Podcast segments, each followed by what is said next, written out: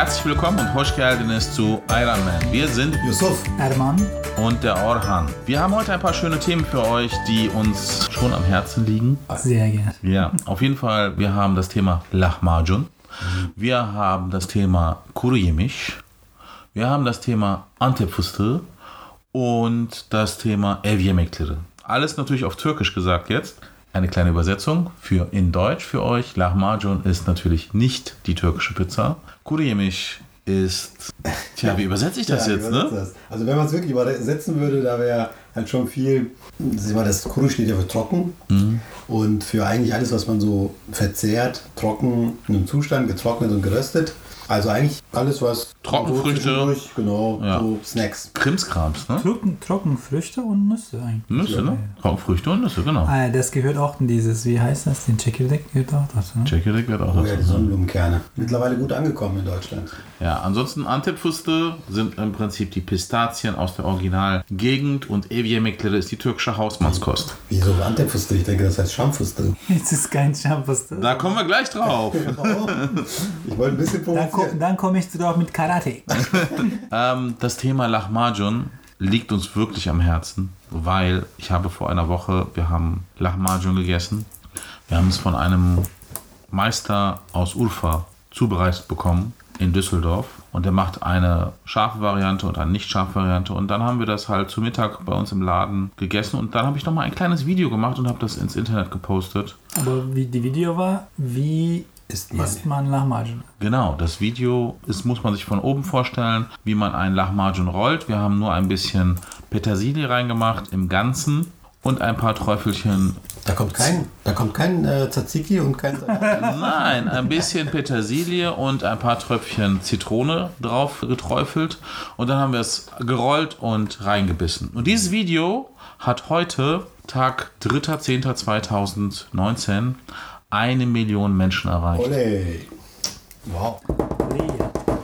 Und äh, mehr als 500 äh, Kommentare. ne? 500 Kommentare und die meiste Diskussion war gar nicht, oh, ich habe Lust darauf und ich will das essen und so weiter und so fort, sondern warum sind da keine Zwiebeln drauf? Also du weißt, diese Zwiebeln, die mit äh, Sumak äh, angemacht werden, dann beim als Beilage da so stehen. Ja, als, Also als Experte, äh, Lahmacun-Esser, dann muss ich was sagen. Also Lahmacun kommt ja eigentlich auch den Gegend, den ich nicht komme. Also ich komme, also das ist ein bisschen Syrien, Gaziantep, Urfa und aus welcher Gegend kommst du? Gaziantep. Ach, du kommst nicht aus Flingern. Ja, heute, ja. heute Morgen bin ich in Villingen aufgewacht. Für die Ersthörer unter euch, der Erman ist unser Exiltürke. Er ist in der Türkei geboren und aufgewachsen und ist seit 15 Jahren hier, seit 10 Jahren, Ein bisschen mehr, 16. 16 Jahren. Und ähm, er kommt aus, ursprünglich aus Südostanatolien, aus Gaziantep. Ja, sehr wichtiger Ort, aber da kommen wir gleich zu. Erzähl noch mal weiter zu Lahmacun. Also, der Lahmacun hat eigentlich einen Inhalt alles drin. Zwiebel, Tomaten, Petersilie, Fleisch. Der Belag. Genau, den Belag. Alles drin. Das wird eigentlich zusammen äh, ähm, im Ofen gebacken. Das heißt, warum soll ich dazu nochmal Zwiebeln draufrollen? Und warum soll ich nochmal Petersilie? Warum soll ich denn dieses, keine Ahnung, den Zitrone drauf? Das, eigentlich, das gehört da gar nicht zu. Ja, du, ein, ein einzige, was es eigentlich in Gaziantep, das reinkommt, das ist Patlıcan. Fırında Aubergine. Geröstete Aubergine. Geröstete Aubergine. Geröstete Aubergine auf das Geröstete Lahmacun. Aubergine in dem das ist Lahmacun und dann das. Und das ist eigentlich so ein bisschen eine Stufe höher. Das ist aber nicht täglich, sondern das macht man auch manchmal so. Aber die Petersilie an sich äh, ist ja bei fast allen, sag ich mal, äh, Kebabgerichten oder Lahmacun Pide als Beilage dabei. Ich glaube, es hat auch ein bisschen damit zu tun, dass man diesen Geschmack, den man vielleicht durch dieses würzige, pikante hat, über diese äh, Petersilie ein bisschen neutralisiert. Also ich kann das auch so erklären vielleicht. Also es wird ja bei uns im Sommer äh, 45 Grad. Und ähm, bei jedem Restaurant, egal was du bestellst, dann bekommst du sowieso auf dem Tisch Petersilie und äh, Nane, Zitrone. nicht, aber so Nane, Minze. Minze und solche Sachen. Und eingelegt. Ja, und das wird so ein bisschen erfrischend, äh, Sachen, äh, weil, das, weil so viel scharfe Sachen gegessen wird. Und da- das isst du auch mm, damit, dass du auch ein bisschen so ein frisches Also ich weiß nur, dass ähm, jetzt nochmal so von der Recherche her gesehen, weil als Koch dich Türkisch ja, Macher muss ich immer wieder mal lesen, woher kommt was und wieso ist das und so, und so weiter. Und ich habe gelesen, auf jeden Fall, Lahmacun ist schon seit, ja, bestimmt seit 3000 Jahren dort vor Ort wird das gegessen. Ist also wirklich so eins der ältesten Gerichte, die vor Ort, bevor die Türken überhaupt dahin gekommen sind. Ist das alte, alte als Pizza oder? Es ist älter als Pizza, ja. Ja, wir waren uns wieder Freunde hier.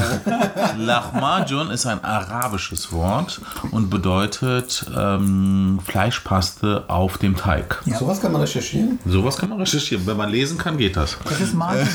Das ist Margin. Margin ist ein arabisches ja, ja, Wort. Ja, Mr. Margin, sehr gut. Margin ist alles, was als Wenn du Margin Nein, nein, nein, dann kommt der Wissen Jetzt kommen die Mr. Margin-Experten. Nein, nein, nein. Ich habe hab nur dem Wort, das Wort gemeint, nicht den Inhalt. Aber Margin ist die Paste, ja klar. Ja, ja. Genau, genau. Und ähm, ja gut, das hat sich natürlich in die türkische Sprache eingebürgert, weil die Türken halt irgendwann mit dem Osmanischen Reich dort vor Ort mit den vor Ort Lebenden sich ja vereint haben. Und äh, so wie Erman es gesagt hat, ich habe noch mal ein paar Leute nachgefragt, es wird eigentlich pur gegessen. Also Ja. im Grunde keine Zitrone drauf, keine Petersilie drauf, sondern einfach nur pur. Die Zitrone macht man noch ein bisschen drauf, um ein bisschen Säure reinzubekommen. Die Petersilie liegt dabei, und das liegt ja nicht nur bei Lahmacun dabei, das liegt ja bei allen Kebabgerichten Ja. dabei. Wir haben das auch privat einfach so zu Hause. Ein, eine Petersilie ist nicht unbedingt als Salat angesehen bei uns, sondern das ist immer eine Beilage, die man zwischendurch isst, um den Geschmack im Mund zu neutralisieren. Dafür ist es eigentlich ursprünglich gedacht. Soll wir noch eine interessante Information geben? Äh, sogar bei uns wird das nicht gerollt, sondern den Lahmacun ist einmal Gefaltet. äh, gefaltet auf vier. Also einmal in der Mitte und dann nochmal in der und dann Mitte. nochmal in der Mitte. Also quasi Das ist so so, so ein äh, dreieckiges Form. Ah, also quasi ein. Nein. Also wisst ihr, ich habe es ja raus, ne? Ich weiß ja, wie man Lamajun isst. Wollt ihr es hören? Ja, sag mal. Wie isst man Lamajun? Mit guten Freunden. Ah, das war wieder ein Yusuf-Witz. Aber ja, ich weiß nicht, ob äh, man das hören kann. Wahrscheinlich kann man es gut hören. Es findet ja viel Geraschel statt gerade und äh, äh, es wird einiges aufgeknackt hier. Äh, unter anderem ist das die, der Antep-Fustik, also die Pistazie. Original Antep-Fustik aus der Türkei. Der Hermann ist ja aus Antep. Wir hatten ja auch äh, das große Glück und die Freude, auch in Antep selber zu sein. Leider nicht zur äh, Pistaziensaison. Ja, genau. Außerhalb der Saison, aber wir haben einiges gelernt. Und der Übergang jetzt zu dem Thema, es geht halt um Knabbereien aus der Türkei, die sogenannten äh, Kuruyemiş. Und da wollen wir einfach heute mal ein bisschen erzählen, was so auf den Tisch kommt und zu welchen Anlässen. Der Türke liebt es zu knabbern, muss man ja sagen. Ne? Auf jeden Fall. Also wenn, wenn zu Hause bei meinen Eltern, wenn wir abends irgendwie Wetten das oder so geguckt haben. Mit Antipus. Äh, Sehr gut. Du kennst Wetten das? Wir wetten das, dass ich eigentlich nur Antepus gehört habe. wetten, wetten, das kennt noch ein Türke. Er Oder mal in Istanbul. Ah, ja, das?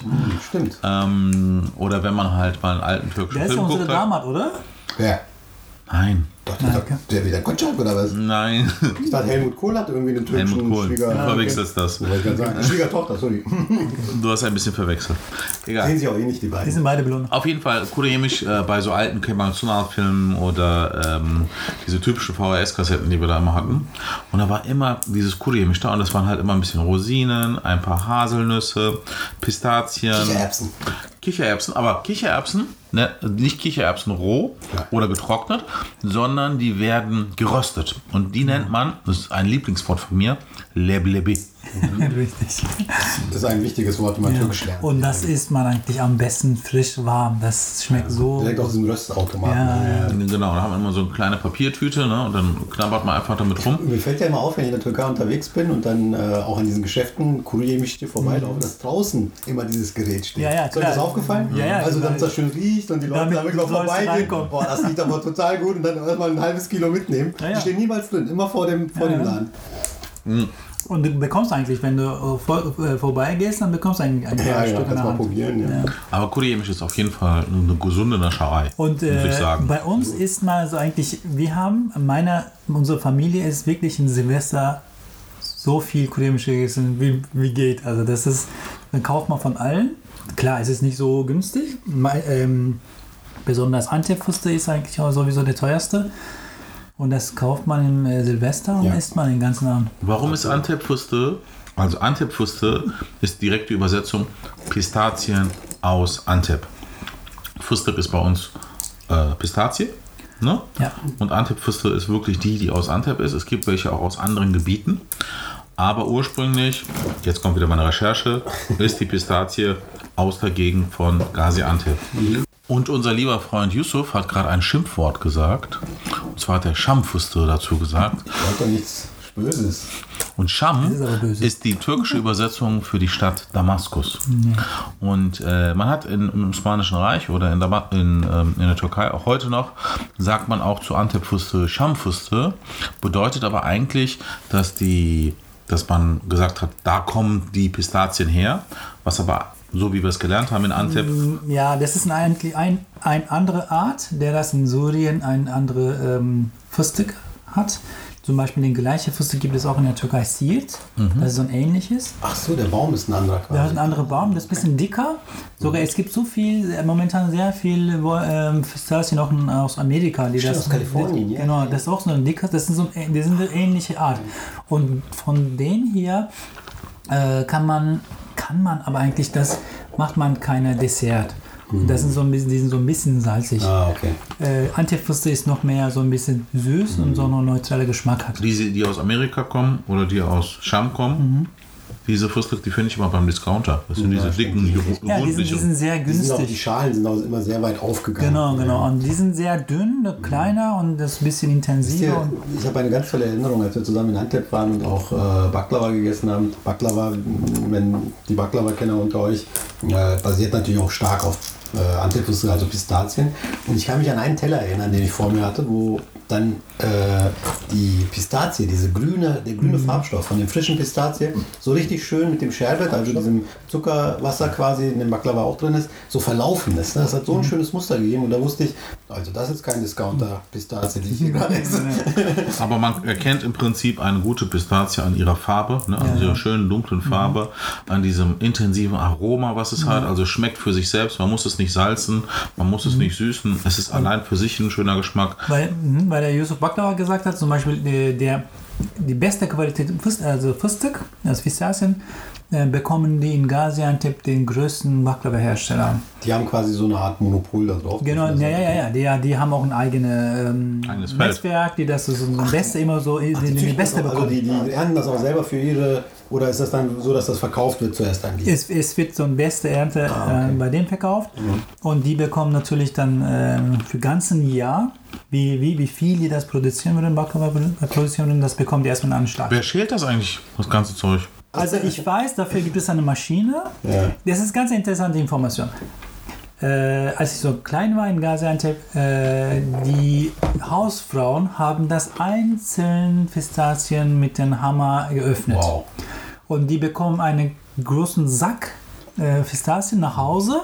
Es wird geborgen und dann bekommen die nach Hause und das öffnen die einzeln und dann wird das nochmal in den Sack äh, gefüllt und dann bringen die nochmal zurück. Dann es wird wieder geborgen, und das der gleiche geborgen ist, dann bekommen die das, das Pre äh, Geld für den Weißt du, wie man das in Deutschland nennt? Heimarbeit. Das ist Ah, ja, ja, das kenn ich ja. Im Ernst. Also, wir Ja, reden nicht ich. über Homeoffice-Leute, sondern wir reden über Heimarbeit, wo man wirklich etwas zu Hause für einen entsprechenden Hersteller macht und dafür dann bezahlt wird. Aber wenn der äh, einzige äh, Unterschied ist, äh, zum Beispiel äh, meine Tante, die, die, zum Beispiel, ich war auch dabei, zum Beispiel, die gehen erstmal in diesen riesigen äh, Dings, äh, ähm, so eine Halle, und dann holen die den äh, Kissen in den äh, Rücken und dann bringen die nach Hause und dann wieder zurück. Also das, der Heimarbeit kommt hier vor, vor der Tür wahrscheinlich. Wo wir bei der Pistazie sind, ähm, die Haselnuss, die ja auch durchaus zu den Kurimisch gehört und auch hier gerade bei uns auf dem Tisch drauf ist, in so einer leicht gesalzenen Form, sehr lecker übrigens. Und geröstet. und geröstet. Äh, auch für die, die es noch nicht wissen, äh, die Türkei ist ja tatsächlich der größte Exporteur Der Welt. der Welt mit äh, dem Thema Haselnuss.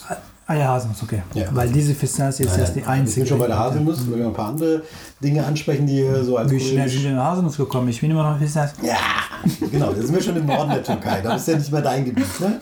Der Norden der Türkei, die Schwarzmeerküste, äh, ich glaube 90 Prozent, kann das sein? 90 80%. 80 Prozent. Also, die Haselnuss aus dem Norden der Türkei, Schwarzmeerregion, ein, wie ich finde, ein tolles Produkt, äh, richtiges Genießerprodukt. Was können wir alles mit Haselnuss machen, oder? Oh, mit Haselnüsse kann man auf jeden Fall ähm, in Deutschland hauptsächlich in Gebäck, Mit Schokolade, wir haben eine typische Schokoladencreme in Deutschland, wo nur 13% Haselnuss drin ist. Dürfen wir nicht nennen den Und Namen? mit so einem weißen Deckel Wieso drauf. nicht? Ich nehme mal. Also, falls jemand zuhört von dieser Firma, können sich gerne bei Mhm. uns melden. Nein, Spaß.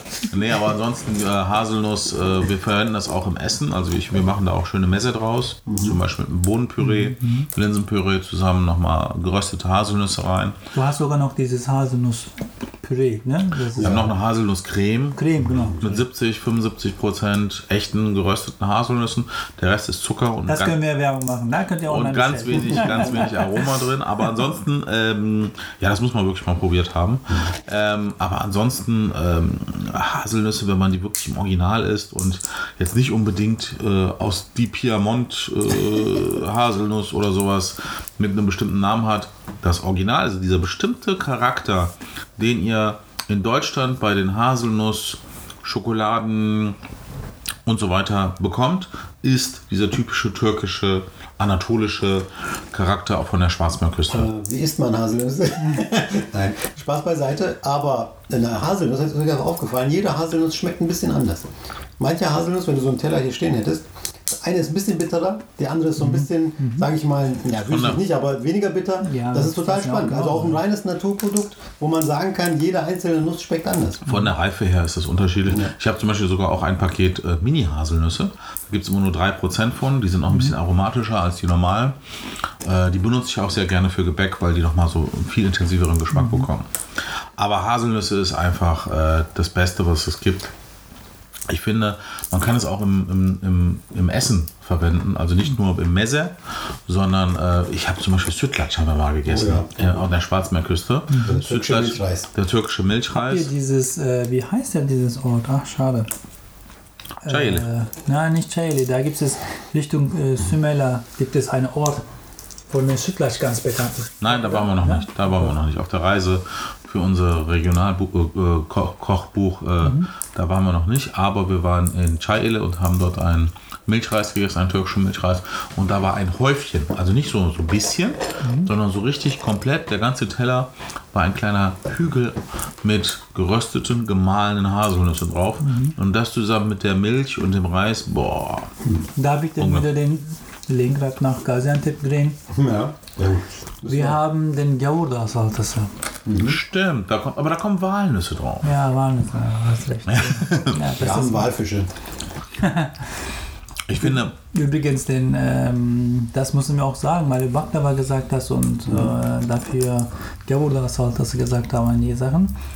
Das kannst du vielleicht besser erklären, Orhan. Den UNESCO Gaziantep. Wir waren ja mit Yusuf und Alman vor zwei Jahren in Gaziantep, um uns diese schöne Stadt anzuschauen Und das Essen und, zu kosten. und auch zu essen. Wir haben ein, eine Woche davor Warum gefahren. waren wir da? Kebab da? So, soll ich ganz ehrlich? Ja, Nein, nein, nein, nein, nein, warte doch mal, warte doch. Nicht durcheinander sprechen. Okay. Ähm, wir waren äh, vor zwei Jahren, glaube ich, ne? Waren wir mit äh, Yusuf und Erman in Gaziantep, um uns diese schöne Stadt anzuschauen. Wir haben eine Woche vorher gefastet und danach, mal- danach nochmal eine Woche gefastet, weil wir einfach essen mussten, weil Erman immer davon erzählt hat, wie lecker es dort ist. Und äh, ja, wir haben äh, ein paar schöne Fotos gemacht. Wir haben unser Titelfoto gemacht für unser Kebabbuch. Aber wir müssen, ich muss echt sagen, wir haben morgens, vormittags, mittags, nachmittags und abends gegessen. Und wir haben jedes Mal einen neuen Geschmack entdeckt. Und das Interessante ist halt, was ich dort gelernt habe, das wusste ich gar nicht vorher, das habe ich wirklich erst vor Ort gelernt, dass äh, Gaziantep zu einem von 18 Städten gehört, die äh, in der UNESCO im Weltkulturerbe drin stehen, und zwar äh, City of Gastronomy, also Städte, deren kulturelle Küchengeschichte so tief ist, ähm, dass sie diesen Titel bekommen, City of Gastronomy. Da gibt es 18 Stück auf der Welt, das ist nicht viel, ähm, weil dieses Gebiet ähm, schon seit ja, circa 5000 Jahren mit Menschen besiedelt wird und ähm, circa 350 Gerichte nachweislich aus diesem Gebiet ähm, ja, erkoren sind, entstanden sind und äh, man sie vor Ort auch natürlich noch essen kann. Ganz spannendes äh, Thema, weil äh, die Region sehr fruchtbar, sehr viele äh, Produkte, die vor Ort eigentlich äh, auch geerntet werden. Dadurch natürlich kurze Lieferwege, alles sehr frisch. Ähm, das Spannende, sehr viele Sachen können getrocknet werden in der recht trockenen, warmen Luft Harten dort, Sonne, ne? ja. unter der Sonne direkt. Und daher äh, fand ich total spannend, diesen, diesen Ausdruck äh, in einem der Kochbücher, die wir dort uns auch angeguckt haben, die über die Region auch entstanden sind, dass dort das Aroma des Feuers und die Sonne sich treffen. Ne? Ah, Warum genau, Feuer? genau, genau. Natürlich über dem Feuer gegrillte, zubereitete Kebab und natürlich die Sonne, weil sehr viele unter der Sonne getrocknete äh, und auch gewachsene äh, Produkte. Ähm, total spannend, äh, war ein definitives Erlebnis und auch ein kulinarisches Erlebnis. Wir haben äh, in Gaziantep, äh, wir haben gefrühstückt, ich kann mich noch sehr, sehr gut daran erinnern. Es war dann halb zehn, zehn und dann sind wir spazieren gegangen, weil wir mussten ja natürlich auch ein bisschen verdauen. und äh, sind gegen halb elf, elf, habe ich gesagt, ey Mann, das riecht hier jetzt schon nach Grill. Und er so, ja, das ist ja normal. Und da habe ich gesehen, dass bei allen, nicht nur bei Restaurants, sondern auch bei Supermärkten und bei kleinen äh, Imbissständen, Kleine, kleine Buden, ja. kleine Buden, auf der Straße kleine Grill Ja, ja. äh, Ja, standen. Jede eigene. Ja, und die haben nicht ein, ein Rost, wie es in, in Deutschland ist. Es gibt ein Rost, sondern es ist einfach nur das Grillgut. Und äh, man hat darüber einfach einen Abstandhalter und darüber werden- sind die Spieße. Die Spieße werden einfach draufgelegt und über der heißen Kohle direkt gegrillt. Und man hat so einen leichten Rauch direkt über der Stadt gesehen. Man muss sich vorstellen, Gaziantep ist keine kleine Stadt. Gaziantep hat zwei Millionen Einwohner. Das heißt, man hat jeden Tag zwischen 11 und 12 Uhr eine leichte Rauchentwicklung über dieser Stadt. Kein Wunder, dass das Klima sich ändert. Dank Ante. Äh, weißt du, was ich immer, äh, wenn wir über Gaziantep sprechen, dann erinnere ich mich immer, dass wir eine so ein Lokal waren, so ein Live-Musik gehört haben. Da haben die einfach, weil wir da sind, weil, äh, ob, ob, obwohl wir gar nicht bestellt haben, die haben einfach Pistazien gebracht. Und Chiköfte. Also, Und Chiköfte, ne? Das war gut, ja. Und, und Tee. Das war eine total interessante Kombination. Hatte Ja, so ja, das Chiköfte mit den Pistazien Und das, Tee war, dazu. und das war nach dem Essen, dass wir das trotzdem was gegessen und was in den Tee getrunken haben. Und dann waren wir nachts um 12 Uhr auf der Straße und da hast du wieder so einen Grill gesehen. Und das war Da habe ich keine Leber, Laden. Leber Das gegessen. war aber keine Laden. Hat jemand einfach auf dem Straße so einen Grill gebracht, Ja. Einen äh, Kühlschrank oder das hat er sofort gegrillt und verkauft und dann Ja. haben wir auch gegessen. Das war Guerilla. Gemacht. Genau, genau. Guerilla. Guerilla. Guerilla Kebab. Sehr gut. Nee, aber das war wirklich so einfach auf der Straße. Echtes, wirklich echtes Streetfood. Und äh, beim Chi, beim Chi-Köfte muss ich immer sagen, äh, Chi-Köfte ist ja die Frikadelle, die sozusagen ähm, nicht gebraten wird. Kandelle. Frikadelle, Köfte. Du hast recht, du hast recht. Oh, das war ein, gleich hier. das war ein Fauxpas von mir. Ähm, ähm, nee, die Köfte, die ähm, nur aus Bulgur und Fleisch gemacht wird. Ne? Und ich finde, so Chi-Köfte ist so wie Currywurst. Man kann es immer essen. Ne? Muss überschneiden, wo er Ja. Wobei Curry, Currywurst natürlich ohne Schweinefleisch. Ne? Wegen der Sch- Schärfe. Und du bekommst immer so eine kleine Portion und das isst du so einen Schlag und dann willst du nochmal essen. Ne? Ja. Das kommt irgendwie kein Ende. Ja. Also mein, mein Highlight in Antep war, muss ich ganz äh, klar sagen, war Halliluster. Ah, okay. Ähm, Halliluster ist äh, einer der bekanntesten Kebab-Spezialisten vor Ort. In einer Ecke, wo man denken würde, was ist das hier jetzt eigentlich? Ich So. habe leider eine schlechte Nachricht. Ja, das werden wir gleich erzählen, habe ich schon gehört, aber lass mich erstmal Halliluster kurz äh, erklären, warum ich das so ein Highlight fand. Der Mann ist eigentlich Metzger. Und ich bin ja auch jemand, der Produkte wirklich so authentisch und äh, von der Qualität her bewahrt, äh, ähm, beurteilt und weniger, was man dann noch zusätzlich da reinwürzt. Und er hat mir gesagt, oder hat uns gesagt, was seinen Kebab auszeichnet, warum die Leute so draufstehen. Er sagt, ich mache da gar nicht viel mit. Es ist die Qualität vom Fleisch. Ich bin Metzger. Ich weiß ganz genau, welches Fleisch bei mir auf den Grill kommt. Und er hat damit recht. Weil es ist dann nachher wirklich das Fleisch mit den natürlich Beilagen irgendwo, Salat und äh, die äh, Sumak-Zwiebeln und so weiter. Aber es ist das Fleisch, was du dort so gut findest. Muss, Und das ist mir in Erinnerung geblieben und äh, jetzt, Hermann, kannst du uns die Nachricht übergeben? Die Nachricht ist, die schlechte Nachricht ist, die, die alte Tische, der da äh, hat, Diese den ja auch die Fotos ja. gemacht hat für ein Coverfoto. Ja, ja, der hat das alles geändert. Der hat einen ganz moderne Tische bestellt. Das ist schade. Manchmal ist das, Das war Mo modernisierte nicht mehr das Ah, das Authentische. sehr Ne? Aber gut, dann Ja. ist das halt so. Aber nächstes Mal, wenn wir da sind, probieren wir zumindest, ob er noch bei der Qualität ist vom. Auf jeden Fall ist Antep für mich. Es gibt übrigens auch einen Küchen. Was war das deine Highlight eigentlich, Gaseinte, was du Ja, gegessen genau. hast? Ich habe nicht nur ein Highlight. Das ist das Problem. Das ist Nicht, ja das der, nicht die Problem. Midnight-Leber, sondern was anderes. Für Ist mich- das denn Cutmer vielleicht, dass wir morgen Nein, für mich war das, für mich, für mich war ein Highlight, als Erman zu mir gesagt hat, das ist Kuschboko. Ja, habe ich, Also- hab ich nicht gesagt, sondern steht da auf dem sagt da war so ein Kuschboko. Ja, nee, Das nee, nee, wir haben, nein, wir haben Baklava gegessen und wir, natürlich Baklava ist, Ah so, ja, da ich gesagt. Oh, ist, das, okay. ist das Urprodukt äh, natürlich in Gaziantep, weil es halt aus ähm, geklärter Butter gemacht wird, mit dem feinsten Teig gemacht wird, mit dem Baklava-Teig und natürlich mit den besten Pistazien. Und als wir das dann bekommen haben, und dann habe ich drauf geguckt, und dann waren das so richtig große Stücke. Das war nicht fein gemalt, das waren so richtig große Ja. Stückchen. Und er meinte zu mir, erstmal muss ich dir zeigen, wie man ein Baklava original isst. Richtig. Und Dann zwar nicht mit der Gabel, Nee, sondern man nimmt es in die Hand, dreht es um 180 Grad Mhm. und beißt dann rein. Genau. Und hat natürlich Dass ein der ganz Boden an- den äh, der Boden muss an den oberen Gaumen kommen und das schmeckt natürlich nochmal ganz anders. Man kriegt diesen kleinen, dieses kleine Knuspergeräusch. Mhm. Und dann meinte er im Nebensatz zu mir, das ist übrigens Kuschbocke. so, die Türken unter uns haben natürlich sofort verstanden, was es bedeutet. Auf Deutsch direkt übersetzt heißt das Vogelkacker. Warum heißt das Vogelkacker, lieber Ermann? Ja, das ist dann wieder die Art von einer Pistazie, also Pistazien. Es wird so ein, äh, so ein bisschen große, grobene, ne? das sagt Gröber. gröber, Gröber. Mhm. weil dieses ähm, Baklavalık Fıstık, das ist ja den äh, m, Pistazien äh, für Baklava ist, noch ein bisschen grüner und außen so ein bisschen so ein weißer und dann so ein bisschen größere Stücke. Das sieht so wie so ein Kuschbocke aus.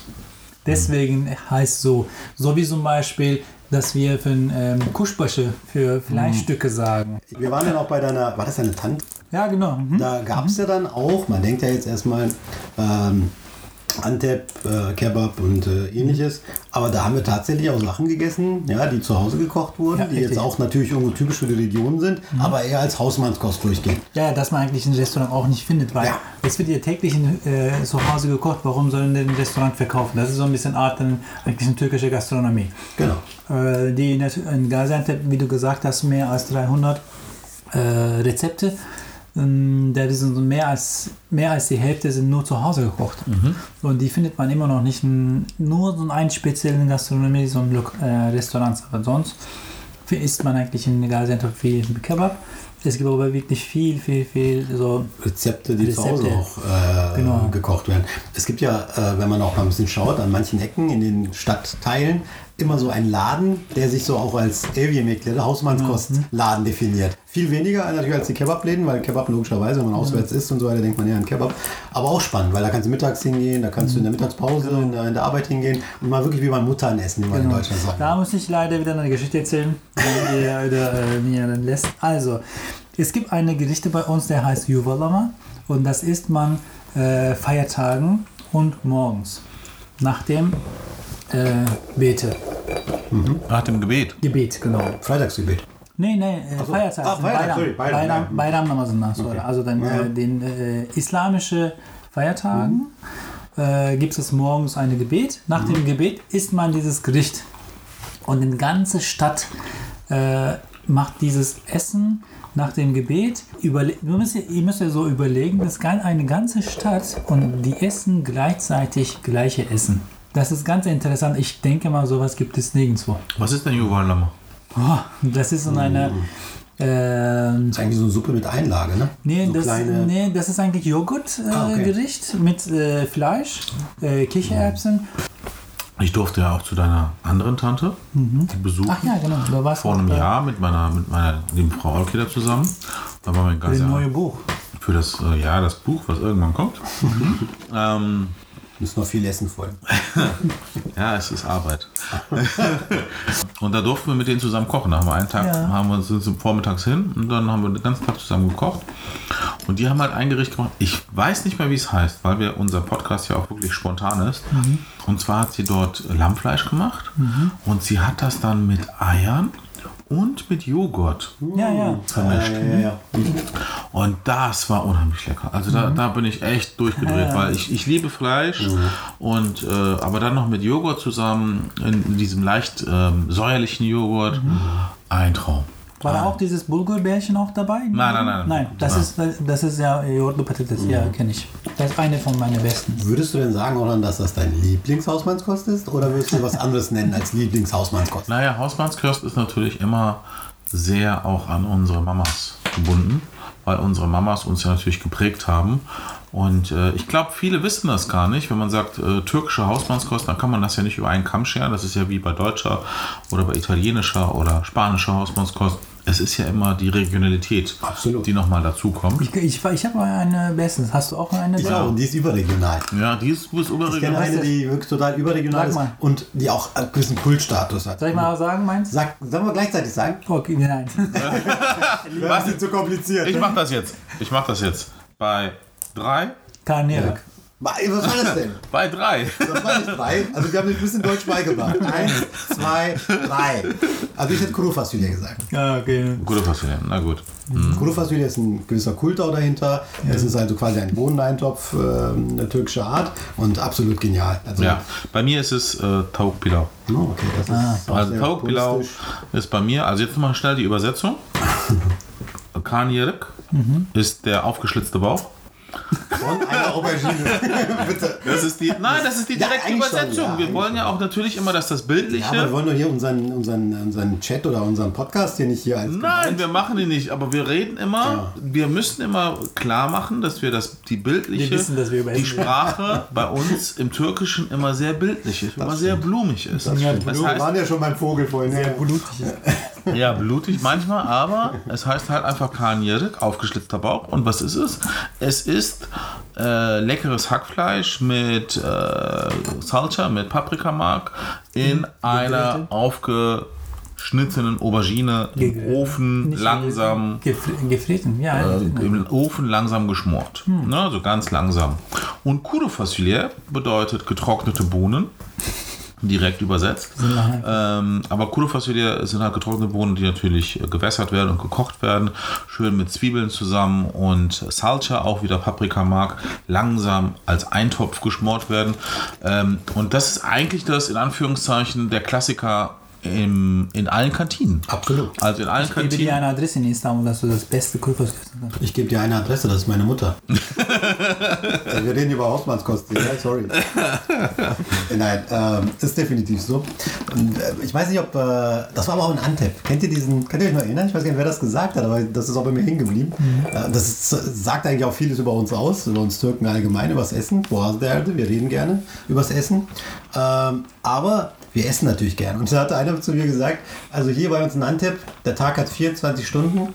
23 Stunden essen wir und eine Stunde denken wir nach, was wir als nächstes essen. Das sagt eigentlich alles, oder? Aber nochmal zurückzukommen zu dem Karnierik. Und Karnierik ist ja eher was wirklich aus Südostanatolien kommt, weil das halt mit Aubergine zu tun hat. Mhm. Fossilie ist etwas, was wirklich überregional ist und überall, aber trotzdem sehr nah an unserer ursprünglichen Kultur ist. Und zwar, ähm, wir hatten es ja letztes Mal im ersten Podcast schon, dass wir ja eigentlich aus der Mongolei kommen und wir Reis als ein, äh, ein Essen haben, was hauptsächlich bei uns ist. Und die Nomadentürken haben halt auch ähm, Hülsenfrüchte bei sich getragen, weil sie getrocknet werden und man sie halt immer zubereiten kann. Darum ist es eine Kombination ähm, Bohnen mit Reis, die sehr nahrhaft ist. Es hat Proteine und Kohlenhydrate. Das heißt, man wird satt, äh, hat Kraft Energisch. und es ist sehr gü- günstig. Um das aufzuwerten, hat man halt nochmal Fleischstückchen drauf gemacht, zum Beispiel Pastrma, äh, Rinderdörrfleisch. Oder ähm, man hat es Kudo Fossile Mit äh, Fleischeinlage. mit Fleischeinlage gemacht. Das gibt es auch. Und was viele auch machen, äh, die nehmen noch eine Zwiebel, eine rohe Zwiebel, die am Tisch ist, schlagen sie mit der Faust auf. Das machen hauptsächlich Männer, das machen die, die, die, die Damen natürlich nicht bei uns.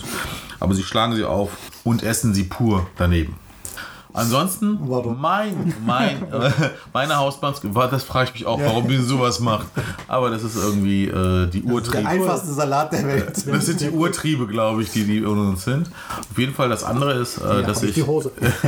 dass ich äh, ähm, Hühnchen mit Reis, also Tauk Pilau, sehr gerne esse, weil grundsätzlich ich mag Hühnchen, aber äh, der, der Reis, der dort gemacht wird, der wird halt nicht einfach nur aus einem aus äh, mit normalem Wasser gemacht, sondern das Hühnchen wird vorher gekocht, langsam gekocht und die Brühe, die dort übrig bleibt, die Hühnerbrühe, die wird äh, verwendet, um den Reis zu kochen und man hat einen sehr- intensiven Geschmack. Um das Ganze noch zu veredeln, kommen noch geröstete Pinienkerne drauf. Du, Es ist so schön, dass die Zuhörer, die wahrscheinlich einen Kopfhörer oder Dings, äh, Lautsprecher meistens. Wo findet man in, in Deutschland ein Taugpilau? Hast du irgendwann mal gesehen? In keinem, türkischen, in nicht, keinem türkischen Restaurant. Ist das nicht super Fast Food? Das ist das perfekte Fastfood. Es gibt in der Türkei gibt es Fastfood, da gibt es immer so kleine äh, quadratische Wegelchen und da gibt es ja. Tawuk Pilau ähm, als äh, Fastfood in der Schale. Genau, und die äh, laufen den ganzen Tag in der Stadt, meistens so äh, Sanayi-Bölgelerinde. Im Industriegebiet. Industriegebieten und dann die verkaufen einfach so, Ja. genau. Das ist so ein typischer Snack für die Mittagspause. Apropos Snack. Ich ähm, habe zufällig bei meiner Tochter, die ja äh, zur Schule geht und dort auch ähm, sogenannten herkunftssprachlichen Unterricht in Türkisch hat, habe ich ein Arbeitsblatt gesehen. Das war ein Lied, was man gesungen hat. Und um die Brücke zu schlagen, dass es bei uns immer nur ums Essen geht, irgendwo, dieses Lied, äh, weil du auf Hühnchen gesagt hast, da geht es darum, dass man auf den Markt geht, ein äh, Huhn kauft Du musst aber singen. die sind das kann ich leider nicht, aber dann wird gefragt, was machen wir mit diesem Huhn? Was würde man wahrscheinlich in anderen Kulturen sagen? Wir pflegen es, wir holen uns die Eier aus dem Stall. Nein, in diesem Lied geht es darum, dass man es schlachtet Oh und natürlich, und Hapurupur ist. Willst du es mal vorsingen? Nächste Mal. vielleicht. Muss man ein bisschen üben vorher. Ich wollte noch mal eine kleine äh, Ergänzung machen. Ähm, Nochmal wegen dem Essen. Also äh, Taugpilau ist natürlich auch etwas, was überregional ist, Hähnchen mit äh, Reis. Aber es ist wirklich so, die Türken in Deutschland, bei denen wird es unterschätzt, dass wir wirklich sehr viel Regionalküche haben. Also jede Mama kocht anders. Und ähm, ich rufe euch auf, ähm, mal zu euren Nachbarn zu gehen und einfach mal zu fragen, Ah, wie es schmeckt, weil letzte Woche hatte ich eine Situation in unserem unter unserer Nachbarschaft. Wir haben natürlich einen Chat. Tauschen wir aus, wann gibt es Sperrmüll oder ich habe dies oder das oder wo sind meine Kinder? Habt ihr sie gesehen? aber neue Kinder. aber da haben wir dann halt auch mal reingeschrieben, wir hatten mal ein, ein, ein letztens ein Abendessen hier bei uns und da ist ein bisschen äh, Lammfleisch übrig geblieben. Daraus haben wir ein, das übrig gebliebene Lammfleisch, das haben wir direkt weiterverarbeitet und mit den Knochen, um daraus ein, ein Kichererbsen-Lammeintopf zu machen. Und davon ist wieder ein bisschen was übrig geblieben und ich will nichts wegschmeißen. Ich bin, ich, wir sind einfach so von unseren Eltern erzogen worden, äh, dass wir einfach nichts wegschmeißen, sondern es immer weiter verarbeiten oder weitergeben. Und dann haben wir natürlich äh, gesagt, hey, unsere Nachbarn, die, die haben es verdient. Und dann haben wir in diesen Chat reingeschrieben, wer möchte das haben. Du hast aber nicht geschrieben, wie alt das Lamm ist. Naja, das war ausgewachsen. Auf jeden Fall ähm, haben wir reingeschrieben, es gibt äh, Lamm. äh, Kichererbsen-Eintopf und es hat genau zwei Minuten gedauert, bis es an der Tür geklopft hat und es standen zwei Nachbarn da, die ein ähm, Schälchen haben wollten. Wir haben natürlich sehr gerne das abgegeben, dann haben wir noch ein bisschen im Flur äh, gesprochen und ein bisschen geklönt, äh, wie man es halt so in Deutschland macht. Ne? Im Flur redet man am längsten. Und dann hat er sich aber nochmal in diesem, äh, ein Nachbar nochmal sich in diesem Chat bedankt, dass wir ja sehr nachhaltig sind und ähm, dass wir halt solche Sachen äh, Dein öfters Lamm- machen Ein sollten. Lammeintopf hat die Welt gerettet. genau. Aber dann ist mir ein türkisches Sprichwort eingefallen. Äh, ja. Na wieder. Okay. Ja. Komşu da pişer, bize de düşer. Bedeutet, ähm, beim Nachbarn köchelt es und auf unseren Teller fällt es. Bedeutet im Grunde, ähm, wenn es mal beim Nachbar was zu köcheln gibt, dann gibt man auf jeden Fall immer ein bisschen was ab, äh, um auch dem Nachbarn einfach eine Huldigung zu machen. Hey, wir haben was Leckeres gekocht, bitteschön. Im Gegenzug sagt man aber auch, Boş tabak dönmez. Also wenn der Teller sozusagen wieder zurückwandert, dann muss da auch eine Kleinigkeit drauf sein. Ein kleiner Keks oder ein Bonbon oder sonst irgendwas, um Danke zu sagen. Und die, und, aber im übertragenen Sinne bedeutet es, sprecht mit euren Nachbarn kommuniziert miteinander. Und das machen wir in, das in der türkischen Gesellschaft sowieso immer so und ich rede auch immer sehr viel. deswegen- Darum gebe ich jetzt mein, mein Schlusswort an Yusuf und Elman. Deswegen, deswegen musst du uns jetzt was kochen. Okay, Lahmacun? Warum nicht? Oh. Wie ist man den denn? Gerollt. Okay. Hadi hoşça kalın. Vielen Dank fürs Zuhören. Ja, passt auf euch auf. Ciao, ciao.